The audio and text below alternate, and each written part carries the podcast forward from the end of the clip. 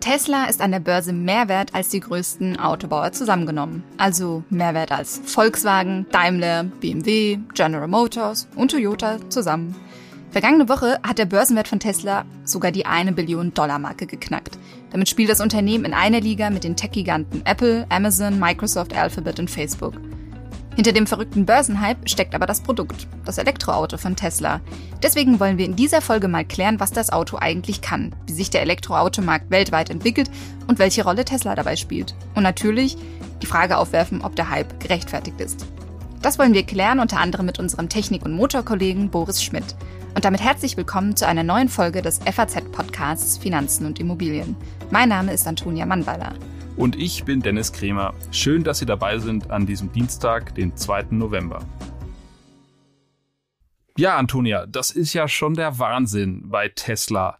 Ähm, wenn man sich den Aktienkurs anguckt, die Börsenbewertung des Unternehmens hat in der vergangenen Woche erstmals die 1000 Milliarden Dollar Grenze überschritten. Das sind eine Billion Dollar. Wahnsinn ähm, für dieses Unternehmen von Elon Musk. Ähm, was ist jetzt da eigentlich genau passiert? Was hat diesen Schub verursacht? Ja, mit Wahnsinn triffst du es eigentlich ganz gut, Dennis, denn die letzte Woche ist der Aktienkurs ja nochmal richtig durch die Decke gegangen. Ausgelöst hat das die Ankündigung des Autovermieters Hertz, der 100.000 Tesla Model 3 bestellt hat. Und danach ist die Aktie um 12 Prozent gestiegen. Ja, muss man sich vorstellen. 100.000 Autos, das ist eine richtig große Hausnummer. Interessant war, dass diese Woche rausgekommen ist, Herz hat den Vertrag noch gar nicht unterschrieben. Ja. Also kann das wirklich einen solchen Anstieg des Aktienkurses rechtfertigen? Ja, das ist ja wirklich das Irre daran. Also, oder so wie Musk es getwittert hat, Wild Times. Denn der Deal war gerade einmal rund 4,4 Milliarden Dollar wert und an dem Tag der Ankündigung hat der Kursgewinn aber sage und schreibe 100 Milliarden Dollar betragen. Also es steht eigentlich in keinem Verhältnis dazu. Ja, und wenn man sich jetzt mal die harten Finanzkennzahlen anschaut, dann kann ein so manches äh, stutzig machen. Zum Beispiel, wenn man sich mal das Kurs-Gewinn-Verhältnis anschaut. Ja, ganz genau. Also das Kursverhältnis oder im Englischen auch Price-Earnings-Ratio genannt, beschreibt ja so gesehen die Anzahl der Jahre, in denen das Unternehmen bei konstantem Gewinn den eigenen Börsenwert erwirtschaftet. Das KGV wird dann oft als Kennzahl herangezogen, um schnell zu sehen, ob eine Aktie besonders teuer oder besonders günstig ist. Und im DAX zum Beispiel, um mal so einen Vergleich zu geben, schwankt das KGV so um den Wert von 15. Und Wachstumsunternehmen oder Tech-Konzerne ganz generell haben dagegen immer einen etwas höheren KGV. Naja, und das von Tesla beträgt gerade 360. Ja, also etwas höher, äh, es kann ja noch in Ordnung sein, aber 360 ist wirklich, um die Worte von Anfang aufzugreifen, Wahnsinn. Ähm, das bedeutet ja, 360 Jahre würde es dauern, bis Tesla seinen eigenen Börsenwert verdient. Ja, ganz genau. Und es gibt sogar noch eine weitere Sache, die nicht so recht zusammenzupassen scheint, und zwar das Rating von Tesla. Also eine der größten Ratingagenturen in USA, S&P, hat Tesla zuletzt zwar etwas hochgestuft, aber und ist jetzt also nur noch eine Stufe vom Investment Grade, also dem investitionswürdigen Rating entfernt. Trotzdem wird aktuell Tesla immer noch im Ramschniveau verortet. Also kurz zur Einordnung, bei den Ratings geht es vor allem um die Bewertung des Unternehmens als Kreditnehmer, also ob sie ihre Anleihen bedienen können. Und Tesla als Kreditnehmer wird zumindest laut der Ratingagentur nicht besonders gut eingeschätzt ja, irgendwie das verursacht schon jetzt bei mir ein gewisses Störgefühl. Äh, da passt auf den ersten Blick einiges nicht zusammen.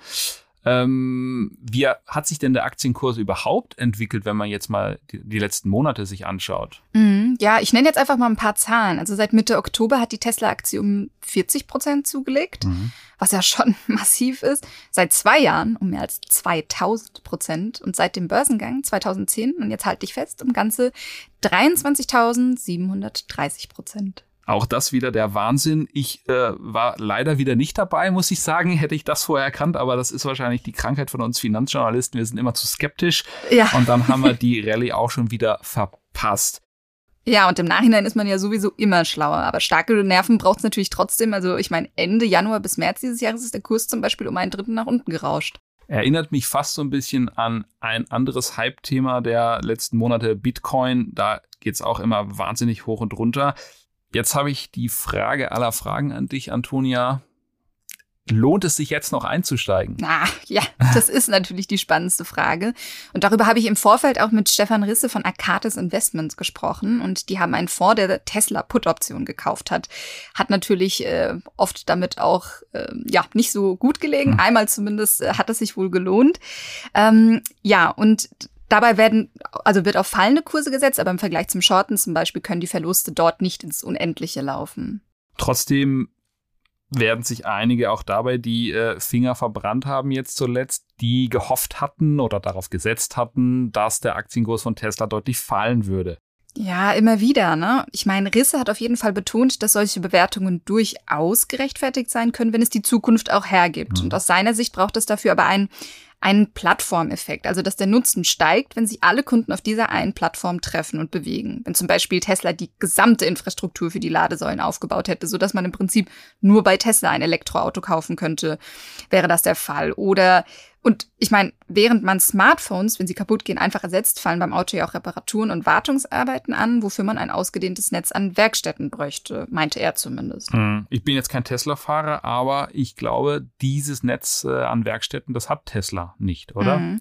Ja, später werden wir mit Boris Schmidt da auch noch genauer drauf eingehen, dass es das aber vielleicht auch gar nicht so richtig braucht. Aber mhm. Risse hat auch gesagt, dass er nicht zu denjenigen gehört, die sagen, Tesla sei keine gute Firma. Schließlich habe Musk Fakten geschafft und treibe eine eigentlich sehr etablierte Industrie vor sich her. Also dass man Tesla schon für einen guten Wert hält. Mhm.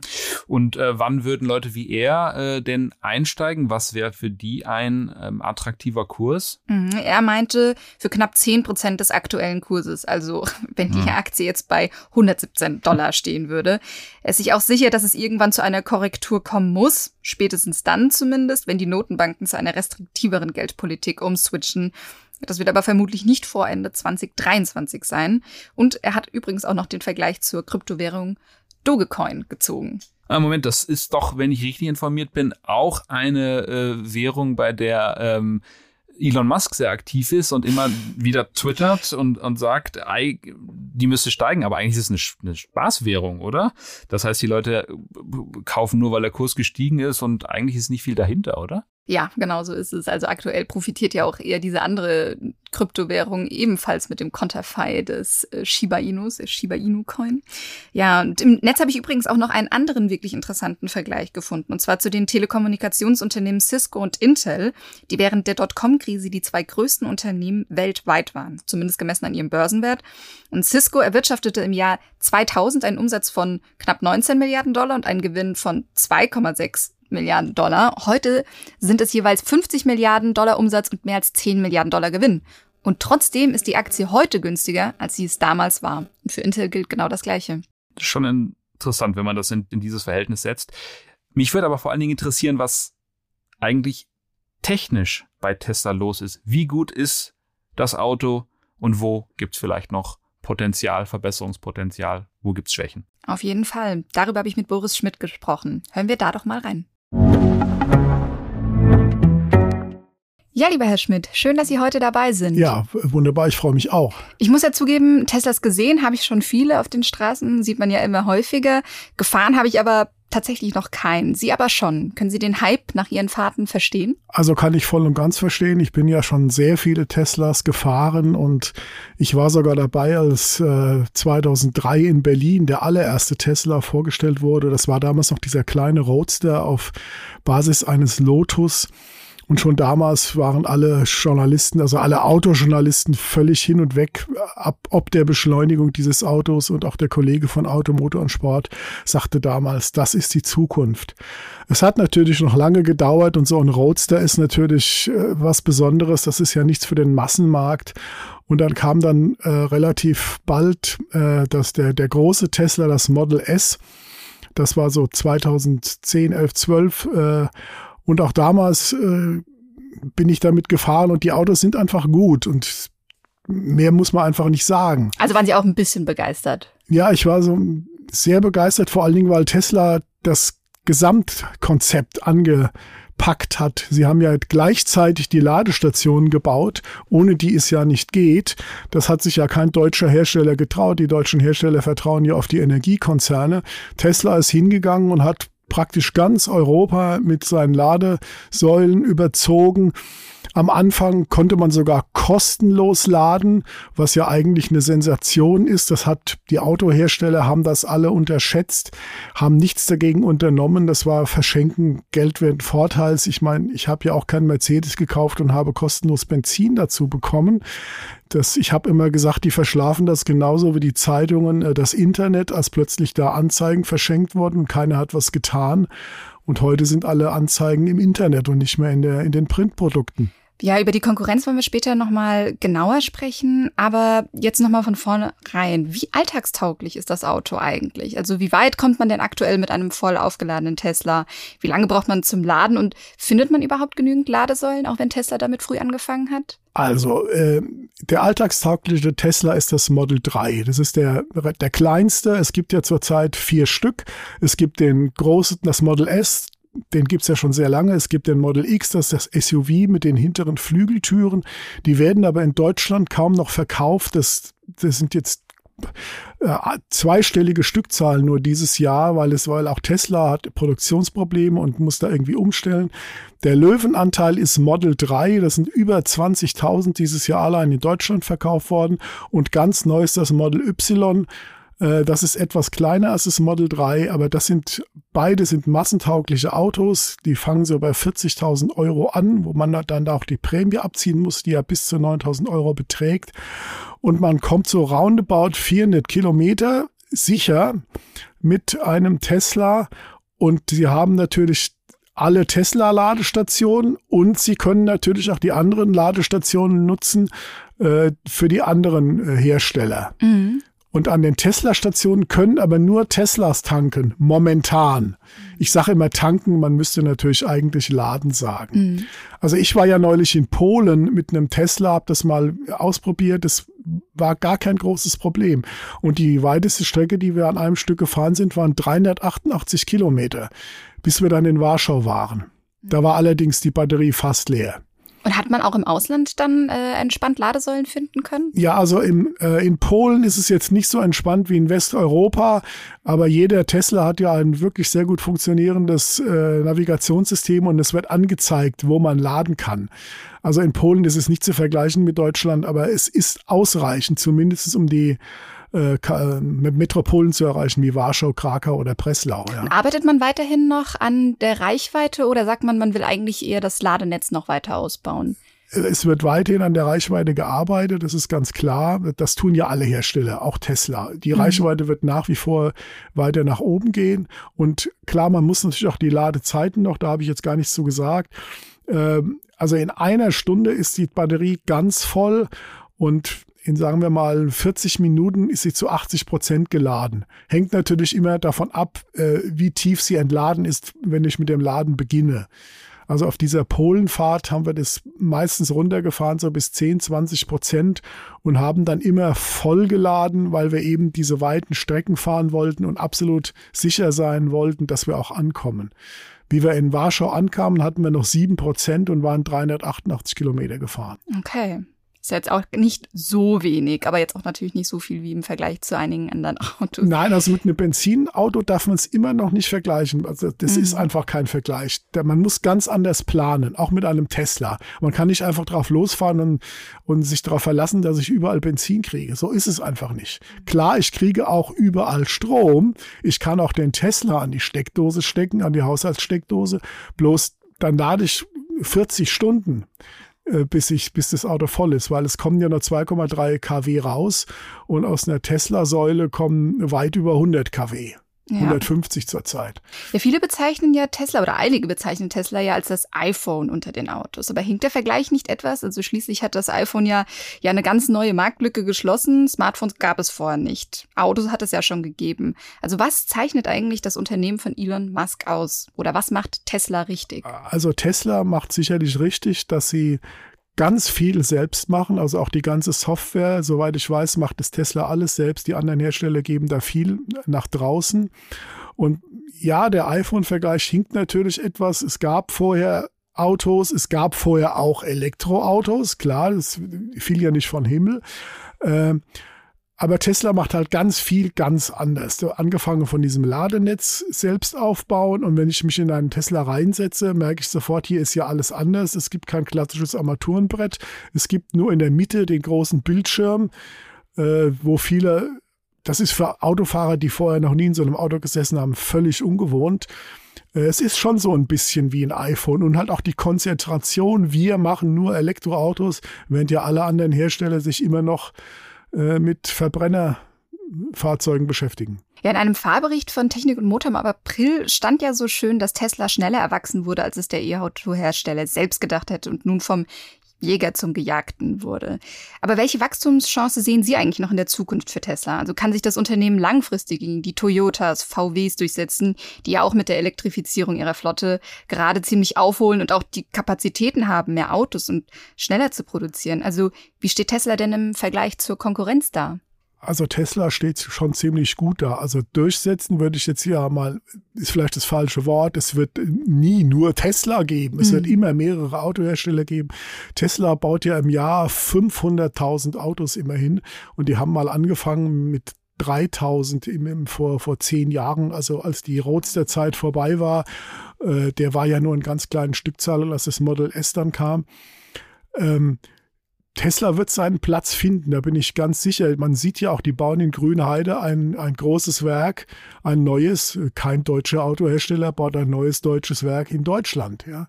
Das muss man ja einfach mal so sagen. Bei den ganzen Problemen, die es da gibt mit, mit dem mit dem Thema, ob der Wasserverbrauch zu hoch ist, ob das nicht ein zu großer Eingriff in die Natur ist, das muss, will ich jetzt mal nicht diskutieren, aber auf jeden Fall geht Musk hin und, und er ist schon irgendwo der Macher. Der Mann hat viel Charisma und er macht ja auch nicht nur Tesla, er macht ja auch die Sachen mit den Raketen und auch das funktioniert.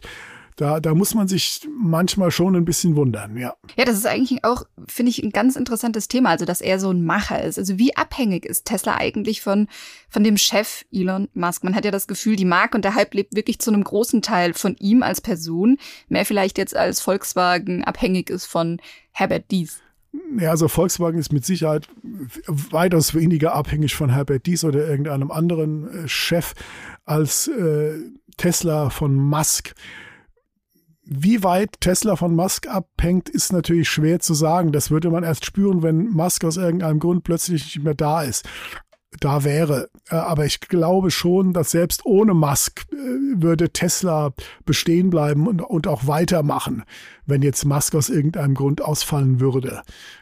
Da sehe ich also eigentlich kein Problem. Das Musk ist zwar ein Macher, aber er kann natürlich so ein, so ein Riesenunternehmen nicht alleine aufziehen. Er hat mhm. natürlich auch ganz viele Helfer und, und rechte Hände, die aber natürlich nicht so sehr im Vordergrund treten wie meinetwegen in, äh, bei einem europäischen Hersteller.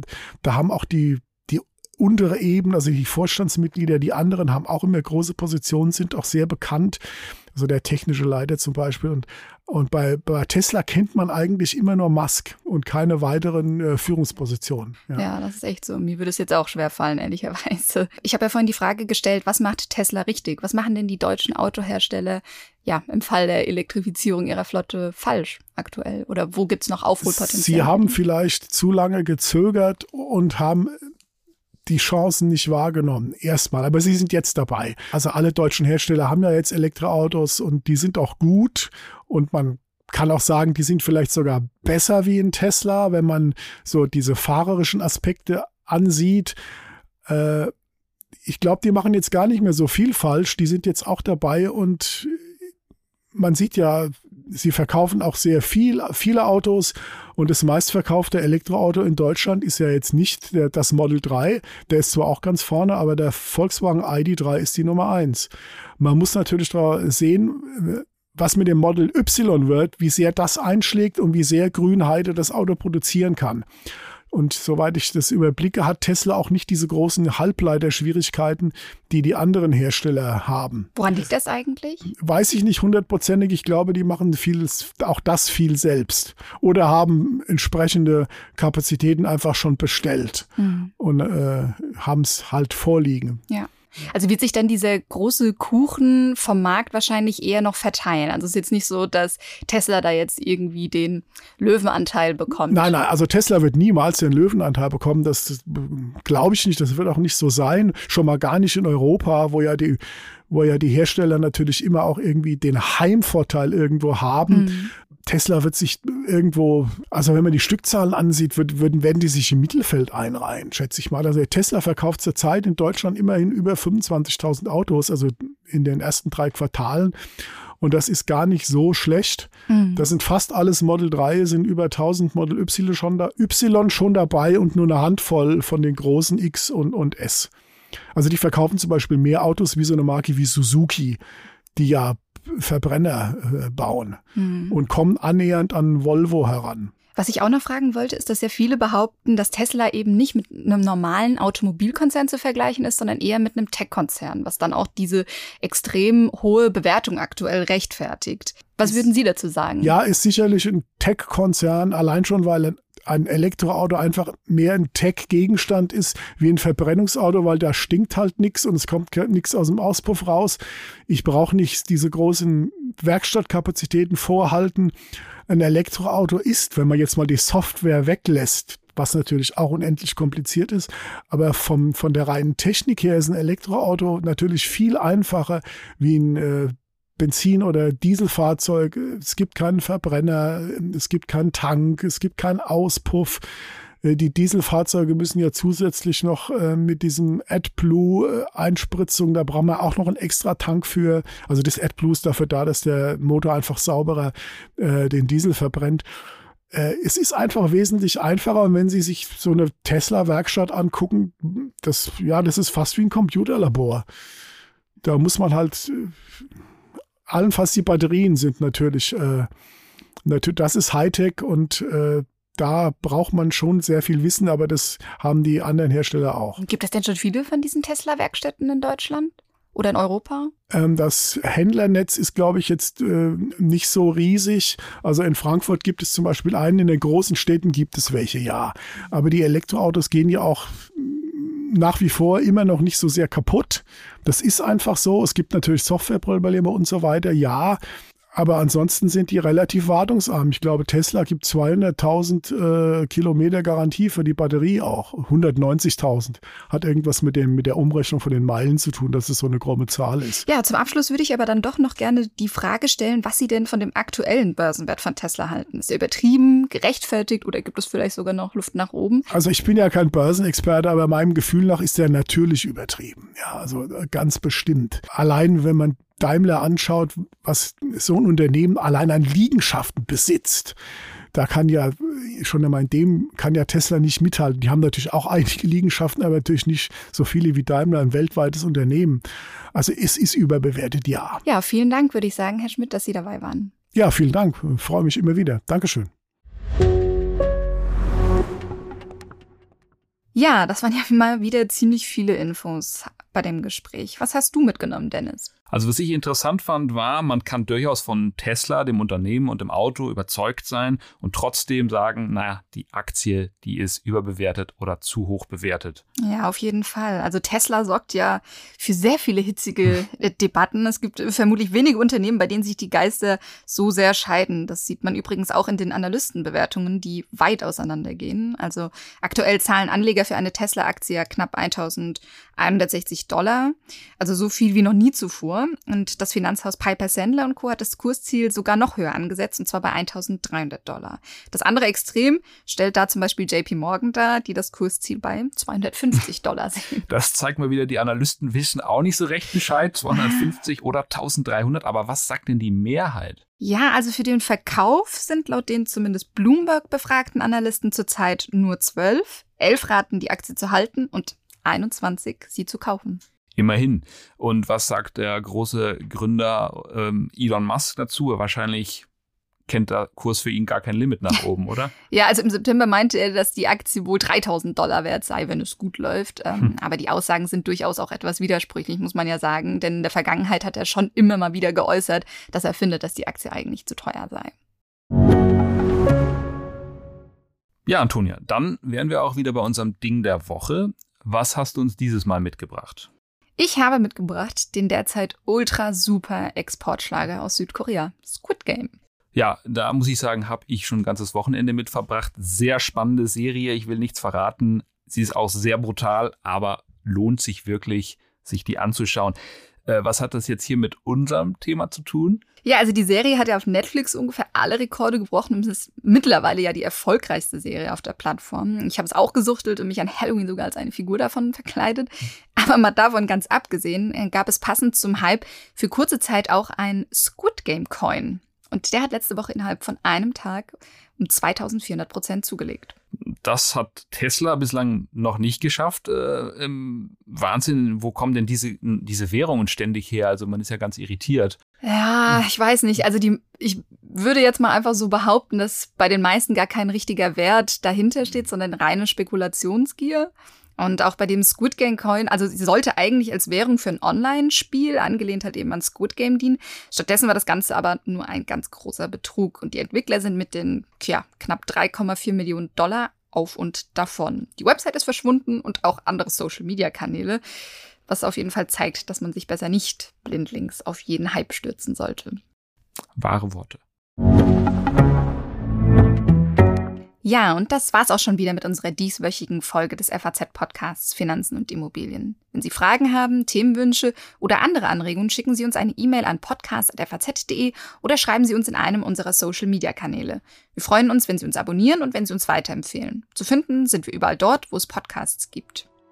Ja, und schauen Sie auch mal gerne unsere neue LinkedIn-Gruppe rein. Äh, da tut sich einiges, könnte für Sie spannend sein. Machen Sie es gut und machen Sie etwas aus Ihrem Geld. Tschüss.